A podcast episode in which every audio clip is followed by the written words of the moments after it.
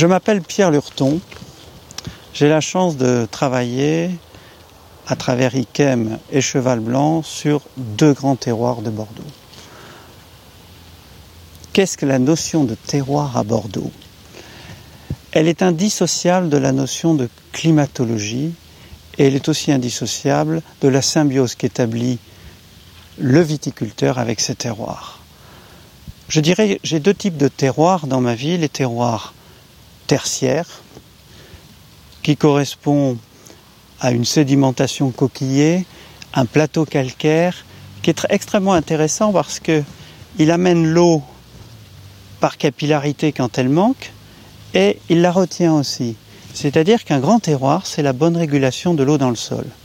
Et puis le terroir quaternaire, qui est le terroir, l'exemple du terroir d'Iquem, et celui de Cheval Blanc, ce sont des terroirs de rivière qui mélangent argile, grave et sable. L'argile jouant un rôle de régulateur de l'eau dans le sol extrêmement intéressant.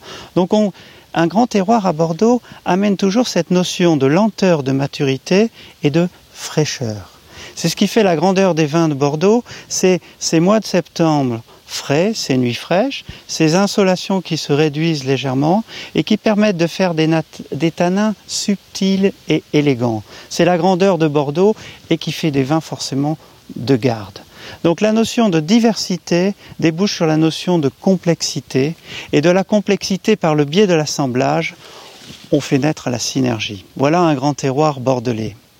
Ma conclusion est que pour moi, un grand terroir doit être respecté dans son équilibre, juste à la carence, juste ce qu'il faut pour peu d'eau pour générer un léger stress, ce qui permet la lenteur de maturité et qui permet de faire des tanins soyeux, veloutés.